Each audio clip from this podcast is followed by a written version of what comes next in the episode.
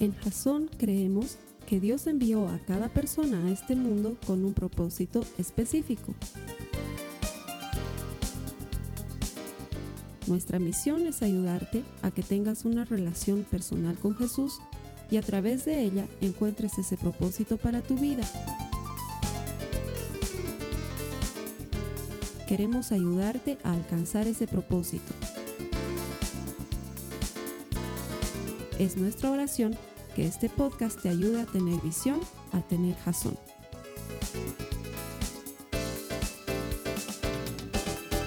Buenos días hermanos, bienvenidos a Jazón. Si te conectas en línea, bienvenido al servicio de Jazón. Nos alegra mucho que te conectes desde donde estés. En el mundo hacemos este servicio para llevar la palabra de Dios a todos los lugares del mundo y nos, nos alegra mucho que haya gente que, que no solo desde aquí de La Paz, Bolivia, que nos ve cada semana, porque este mensaje que vamos a compartir hoy es un mensaje realmente para, para todo el mundo. Me alegro mucho verlos a ustedes, hermanos, bienvenidos. Quiero que aproveches un ratito de decirle al que está a tu lado, qué bueno que viniste a la iglesia, porque como siempre les digo, no es casualidad que alguien venga a la iglesia. Es, es parte del propósito de Dios para las vidas de cada uno de ustedes. Entonces, dile qué bueno que has vencido a la flojera, qué bueno que te has escapado, qué bueno que has decidido meterte a la ducha, qué bueno que has venido. Porque de eso se trata el, domingo cuando venimos a, a la iglesia, se, trata de, levantarnos con, con ganas pues de, de, querer encontrarnos con Dios, de pasar un momento en su presencia, pero sobre todo de aprender qué es lo que quiere Él para nuestras vidas y qué es lo que quiere hoy dejarnos. La semana pasada veíamos la parte 4 de este mensaje diferente en el que estamos aprendiendo a escuchar el llamado de Dios, el llamado de Jesús a tener una vida diferente para hacer de impacto en el mundo. La semana pasada aprendíamos que tenemos tres llamados. Uno que probablemente aún no conocemos, que es un llamado específico, algo específico en un periodo de tiempo específico. Pero aprendíamos que hay dos llamados que no podemos ignorar y que ya lo sabemos y que son de todos, que uno es hacer discípulos y que el otro es estar llamados a una vida con valores diferentes. Una vida con valores que nos lleven a parecernos cada vez más a Jesús. Una vida en la que nuestro comportamiento, nuestras acciones, nuestra confianza, nuestra fe, se parezcan a lo que nos decía en primera de Pedro acerca de cómo era Jesús. Y aprendimos que ese llamado no es un llamado que lo tenemos que ejercitar dentro de estas cuatro paredes, sino es un llamado para afuera, que no se trata de que seamos muy buenos aquí adentro hacia afuera, nos olvidamos quiénes somos, porque aprendíamos que a Dios le está interesando más quién eres que qué es lo que vas a hacer. Y que cuando sabes quién eres, ya sabes lo que vas a hacer. Entonces, eso es lo que veíamos la semana pasada. Y el mensaje de hoy es un, es un mensaje eh, difícil. Les digo la verdad, preparar este mensaje ha sido bastante difícil porque es un mensaje muy motivador. Yo creo que es el mensaje más motivador de estas cinco semanas, pero probablemente es un mensaje que al salir de aquí hubiéramos preferido no haberlo escuchado. Y es raro, porque nos va a motivar, pero vamos a ver que quizás vamos a haber preferido no haberlo escuchado. Ahora, entonces, quizás ahorita estás entre la disyuntiva de me quedo, me voy, mejor me salgo, no.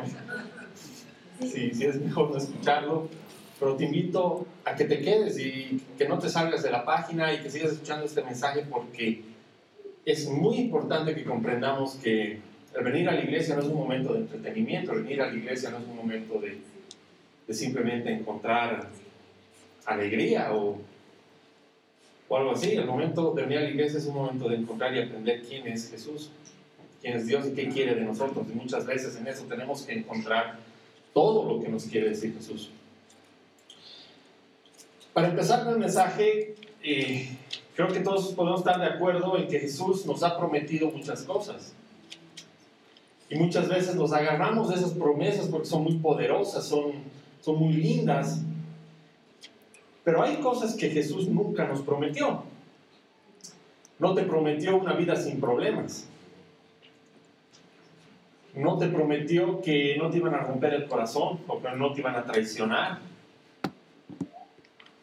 No te prometió un trabajo estable de por vida con un salario garantizado todos los meses. Esas cosas no, las, no nos las prometió nunca. Sin embargo, Jesús sí nos ha prometido algo. Jesús nos ha prometido que si somos fieles seguidores de su palabra,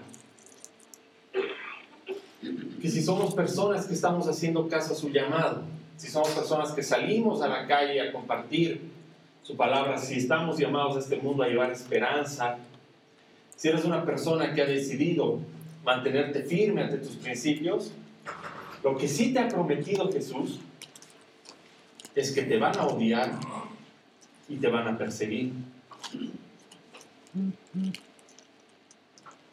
Eso sí es una promesa de Jesús.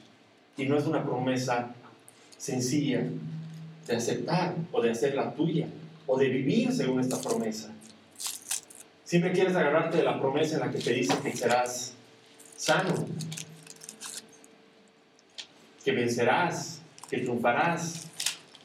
Pero qué difícil agarrarse una promesa en la que te dice que serás odiado, que serás perseguido.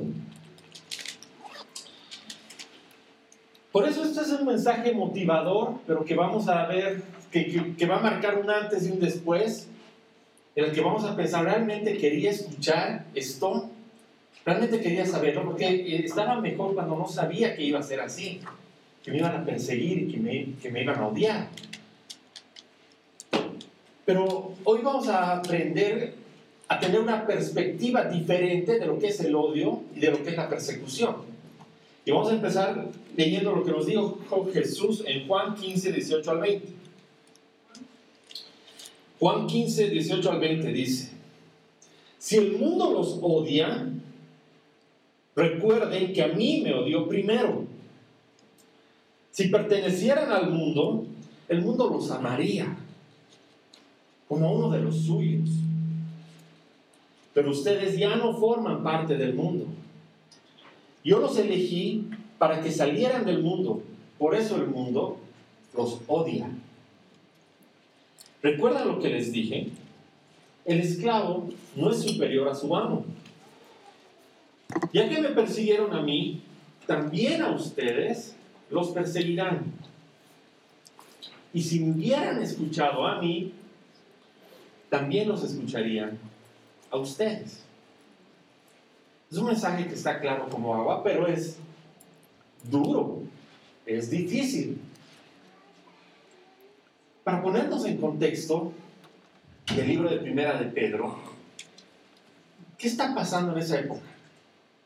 Son los primeros cristianos que están siendo perseguidos por un hombre que es, por demás, o sea, es el hombre más perverso que se puedan imaginar.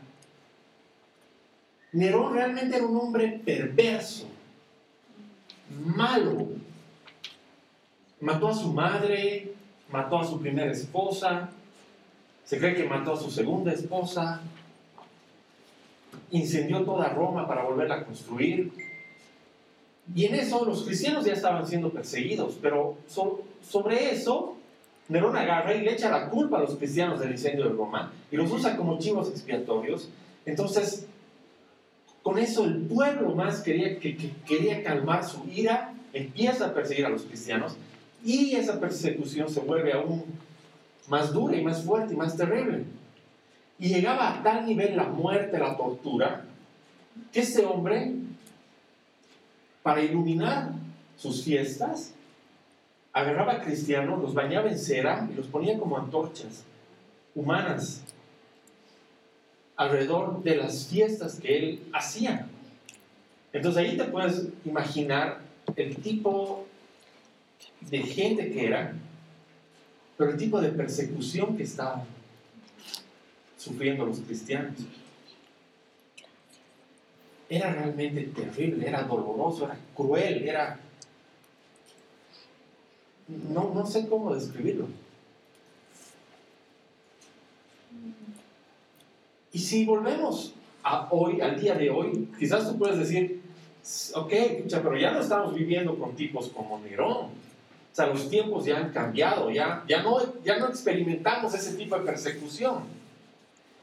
Y sí es cierto, quizás no estamos experimentando nosotros aquí ese tipo de persecución, quizás aquí la persecución es mucho más suave, quizás están guardando tu derecho a expresar tu fe, en el lugar que tú quieres que se exprese. Quizás eh, la persecución que tú enfrentas tiene que ver más con tu trabajo, con tus amigos. Pero no por eso podemos cerrar los ojos. Hoy, aquí en el mundo, hay persecución el día de hoy.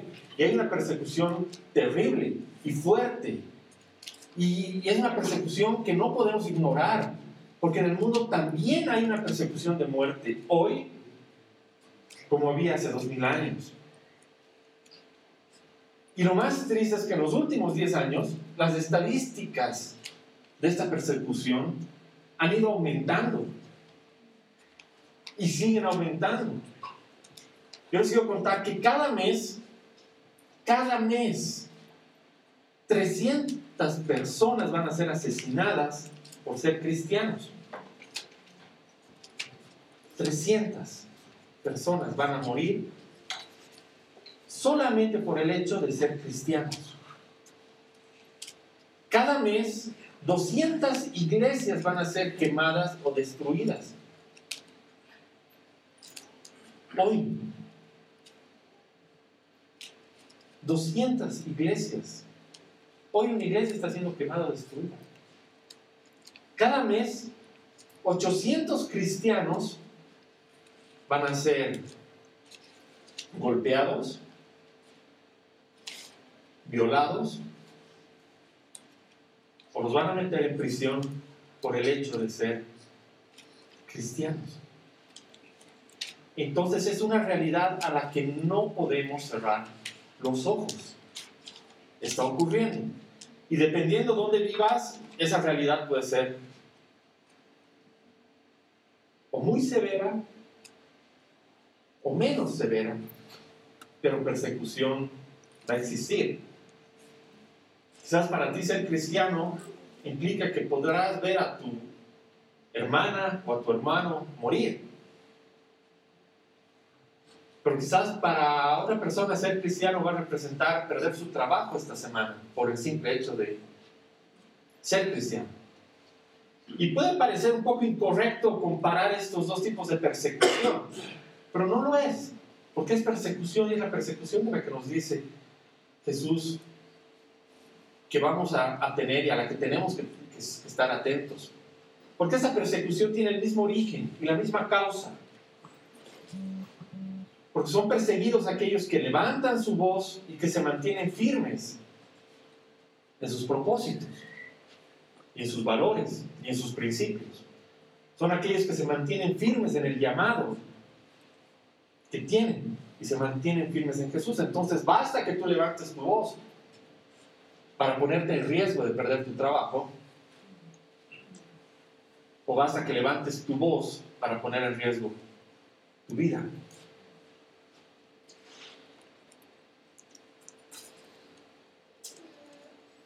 Entonces, el día de hoy, dentro de este contexto difícil y duro, tenemos que saber qué nos corresponde a nosotros como cristianos, cómo actuamos frente a esto. No desde el punto de vista de qué hago yo por ellos, sino de cómo hago yo para vivir con la persecución que me va a tocar vivir. Porque tenemos que comprender que este es un tema que no es ajeno a nosotros. Es para nosotros. Entonces vamos a tener tres puntos del día de hoy para aprender a lidiar con el odio y la persecución. El primer punto es no te sorprendas. Si estás viviendo de acuerdo al plan de Dios, si estás teniendo una vida diferente, si estás creciendo en tu relación con Jesús, no te sorprendas de encontrar oposición. No te sorprendas de encontrar problemas. No te sorprendas que te odien. Porque ¿qué dice Primera de Pedro 4:12? Queridos amigos, no se sorprendan de las pruebas de fuego por las que están atravesando como si algo extraño les sucediera. No es extraño, no se sorprendan.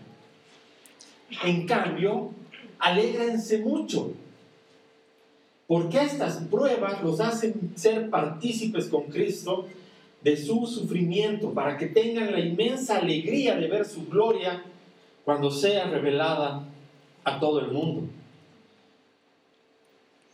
¿Se dan cuenta si se ponen en contexto de los cristianos, los primeros cristianos que están recibiendo esta carta y lo que están viviendo? Y que Pedro les diga, no se sorprendan, más bien alégrense. Es duro, pero es muy cierto. No se sorprendan. Va a pasar. Y aprovechando que el jueves juega Bolivia con Brasil, esto es muy fácil de entender con fútbol y quizás lo va a hacer un poquito más llevadero el mensaje porque es duro. Imagínense que están en el partido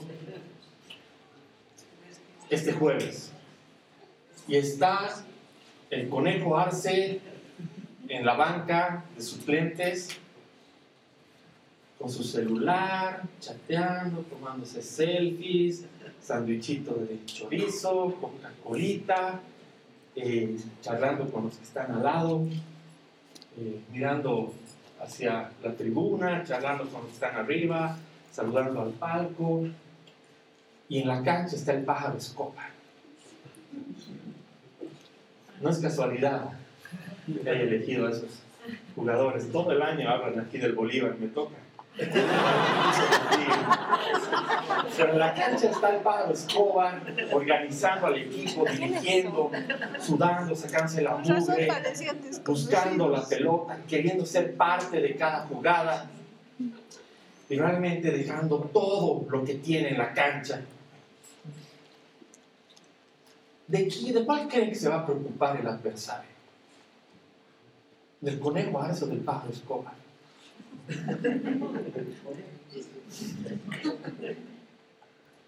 Al adversario no le importa el que no está peleando en ninguna batalla. Le importa el que está jugando en la cancha. El que ha decidido agarrar el partido y decir, yo soy de este equipo. Porque ¿saben qué? Los dos han ido al mismo entrenamiento toda la semana. Los dos han sido elegidos para ser parte de la selección. Los dos están con el uniforme puesto, pero uno está peleando la batalla, donde lo, la tiene que pelear, y el otro está distraído en la banca de suplentes. Adivinen cuál va a recibir los golpes, cuál va a salir adolorido al final del día, cuál se va a ir a la cama cansado. el que ha estado en la cancha. Ahora, si estás pensando que la banca de suplentes no es una muy mala opción porque recibir golpes no es lo tuyo, correr, sacrificarte no es lo tuyo. El cristianismo no es un parque de diversiones, es un campo de guerra, es un campo de batalla.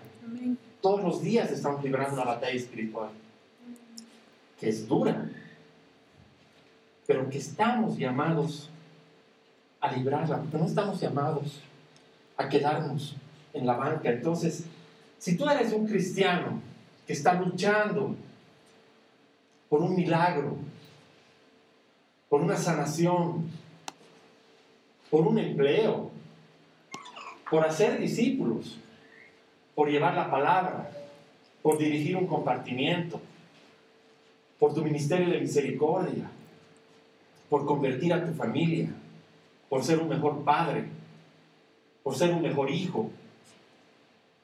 Si tú estás luchando por dar el ejemplo, ten por seguro que vas a empezar a recibir golpes. Si yo te diría que no es así, te estaría pintando algo que no es verdad. Porque es así y Jesús nos lo ha prometido que así va a ser.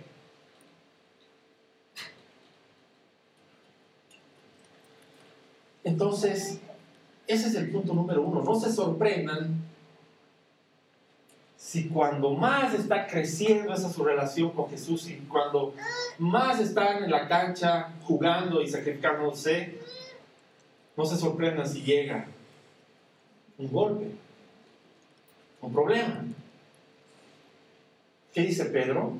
Estén felices de que eso suceda porque están siendo partícipes con Cristo de su misión en la vida. No se sorprendan que eso los motive. Y el punto número dos, entonces, ¿debo sorprenderme si no me está pasando nada?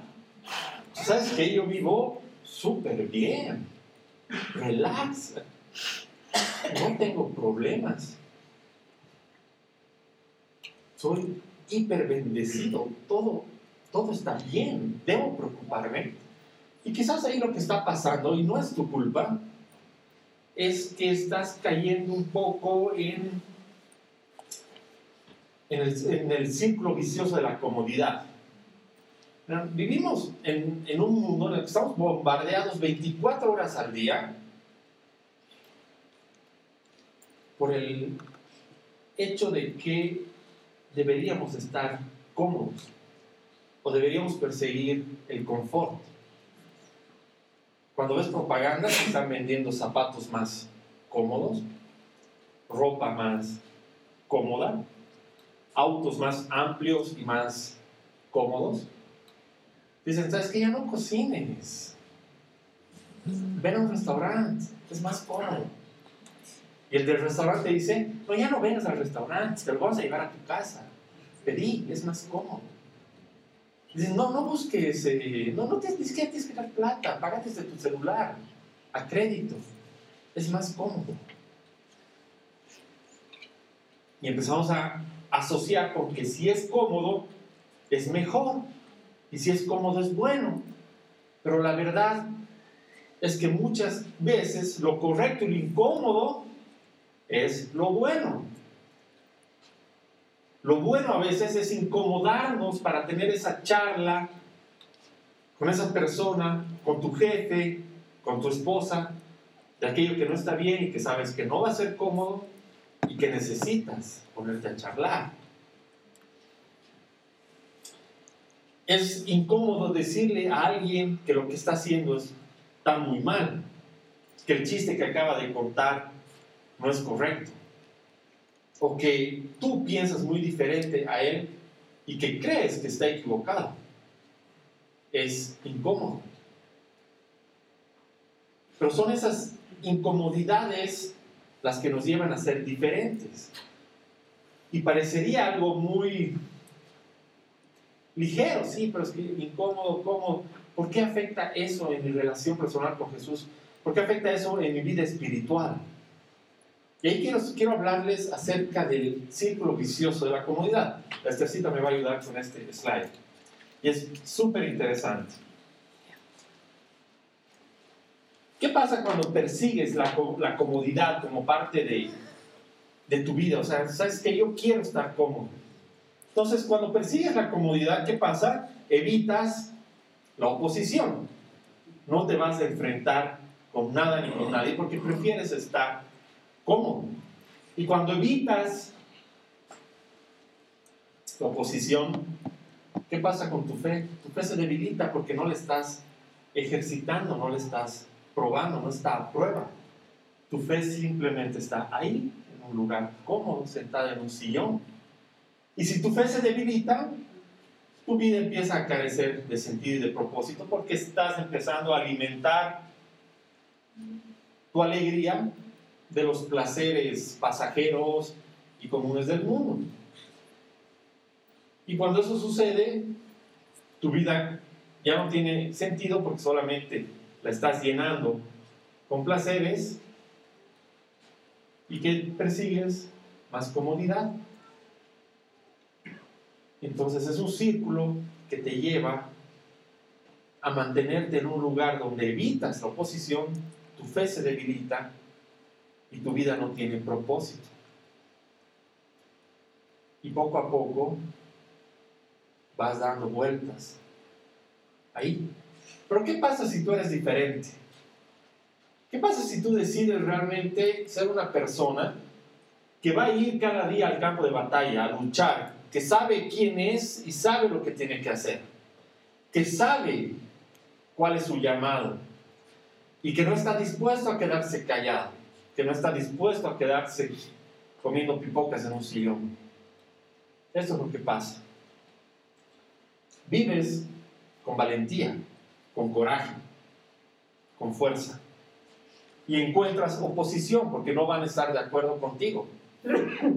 Y cuando encuentres problemas y oposición, tu fe se va a fortalecer porque la vas a necesitar y la vas a ejercitar y vas a necesitar confiar en Dios para salir de donde estás. Y tu fe va a estar más fuerte. Y cuando tu fe está más fuerte y cada mañana te levantas decidido a hacer lo que Dios te ha llamado a hacer, tienes una vida con propósito. Todos los días. Y cuando tienes una vida con propósito, no estás dispuesto a ceder tus valores, tus principios y tu llamado simplemente por la comodidad de no hacer nada.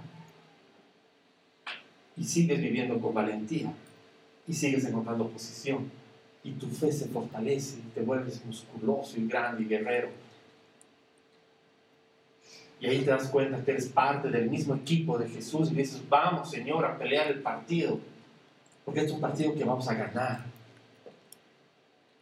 Es un partido que tú y yo lo estamos peleando juntos. Y es muy diferente que te digan que te van a odiar y que te van a perseguir cuando todas las mañanas te levantas así, de la mano del más grande, para luchar. Eso sí es motivante. Eso sí es diferente. Y ahí entendemos por qué la comodidad de quedarnos eh, callados le va a hacer mucho daño a nuestra fe. Le va a hacer mucho daño a nuestra vida espiritual. Entonces el punto dos. El primero, no te sorprendas. El dos, no te quedes en la comodidad. Y el tercero es un principio, un principio de vida. Quisiera realmente lograr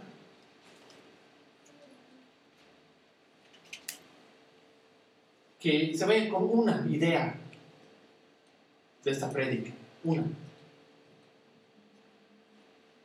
Y es la siguiente. Hay un principio de vida que va a cambiar totalmente ese proceso en el que estamos. Porque ¿saben qué? O sea, no es que estás bien cómodo o estás súper valiente. O sea, muchas veces es que estás entre esos. A veces te callas, a veces no. Pero hay algo que que te va a llevar al siguiente paso. Y es algo que nos dice Pedro en primera de Pedro 4:19. dice, de modo que si sufren de la manera que agrada a Dios, sigan haciendo lo correcto y confíenle su vida a Dios, quien los creó pues Él nunca les fallará. ¿Y cómo podríamos resumir este versículo para convertirlo en un principio de vida? Haz lo correcto y déjale los resultados a Dios. Cuando tú estés en la disyuntiva de qué hacer, haz lo correcto y déjale el resultado a Dios, porque muchas veces cuando pensamos en el resultado es que queremos solucionar las cosas nosotros mismos, o muchas veces caemos en el error de no hacerlo por no confiar lo suficiente en Dios. Y dices, no, mejor no lo hago, porque si hago esto, fija, pierdo mi trabajo. Pero Dios te dice, haz lo correcto y deja a Dios el resultado.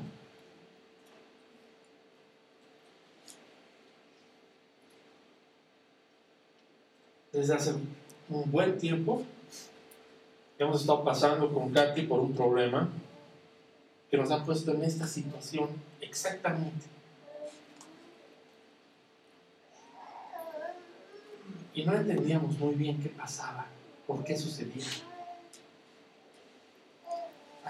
Hace un tiempo nos engañaron un dinero y era el esfuerzo de todo nuestro matrimonio. O sea, desde el día uno que nos habíamos casado, todo estaba ahí. Y cuando con esa angustia de, tener el miedo de perderlo todo, de defenderte, de qué hacer, las cosas poco a poco nos fueron poniendo contra la espada y la pared, ¿ya? Y llegó el momento en el que teníamos que decidir si íbamos a pelear esto con las armas del mundo o íbamos a pelear esto con las armas de Dios. Y aunque estábamos muy angustiados, temerosos, nerviosos, enojados, estábamos seguros y teníamos certeza de que si algo era cierto en ese momento era que Dios no se había alejado de nosotros. Ni un segundo. Nunca se había alejado de nosotros. Su mano estaba ahí y nos estaba agarrando. Y el momento no era fácil. Entonces dijimos, ¿sabes qué? Pase lo que pase, vamos a hacer lo correcto. Y vamos a ver dónde nos lleva Dios. Y dijimos, hagamos lo correcto. Y aún sabiendo que ese era el camino difícil, angosto, en el que realmente necesitabas que confiar para decir, si no es Dios, esto no sale. Dijimos, vamos.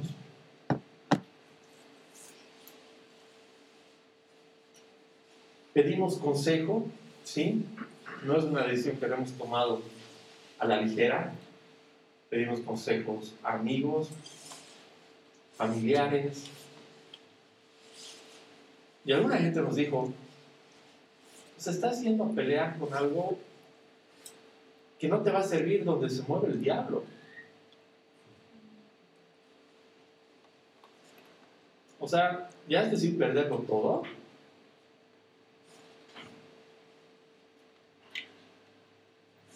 Y eso no cambió la decisión que queríamos tomar, porque sabemos en quién confiamos.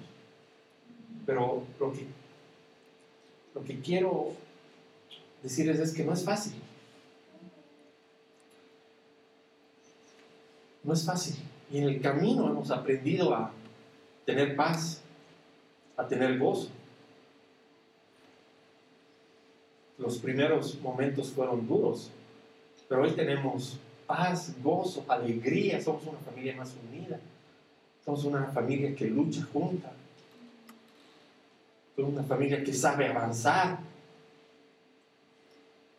Hasta que un amigo viene y me dice, oye, las cosas no te están saliendo muy bien, no tienes miedo de que te hagan daño,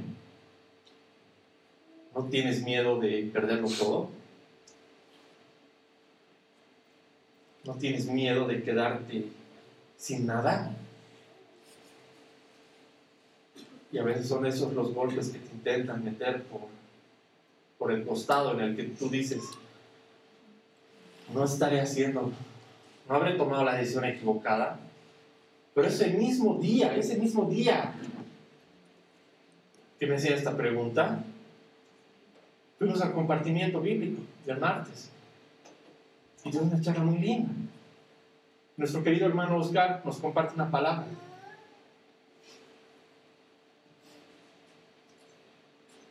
Que es la siguiente.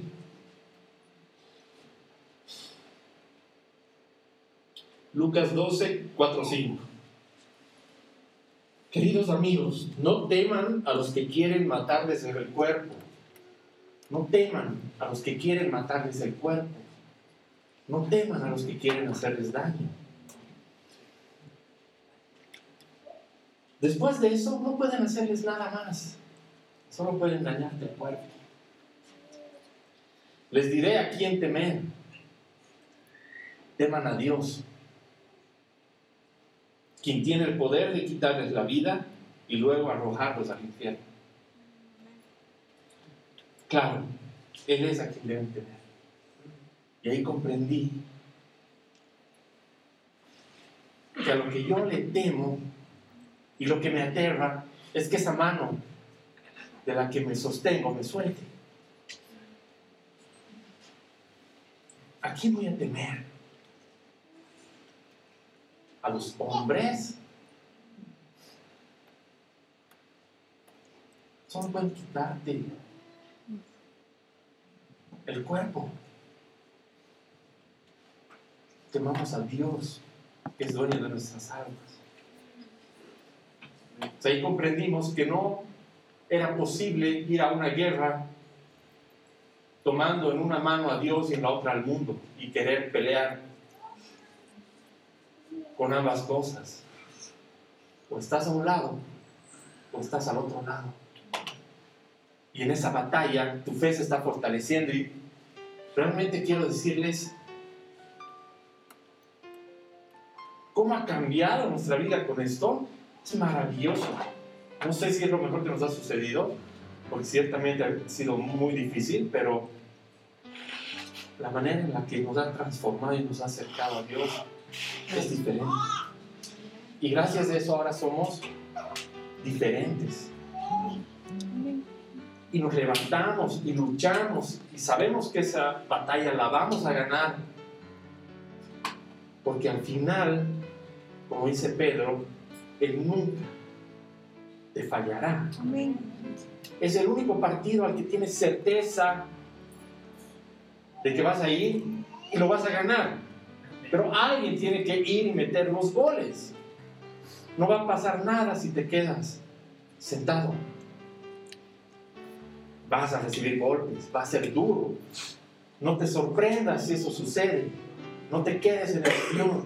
Y cuando estés en el momento en el que tienes que tomar la decisión, haz lo que es correcto y déjale el resultado a Dios.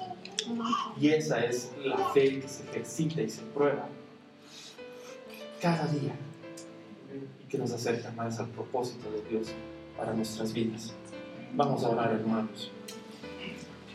Hermanos, te invito a que los invito a que cierren los ojos.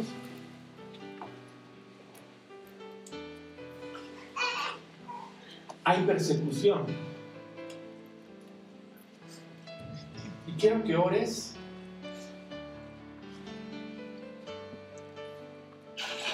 para encontrar esa fortaleza en la persecución. Si tú estás fuerte, ora para que alguien más encuentre fortaleza en la persecución. Oremos por las familias de los que están siendo perseguidos hoy. Oremos por las familias de los que hoy morirán por ser cristianos.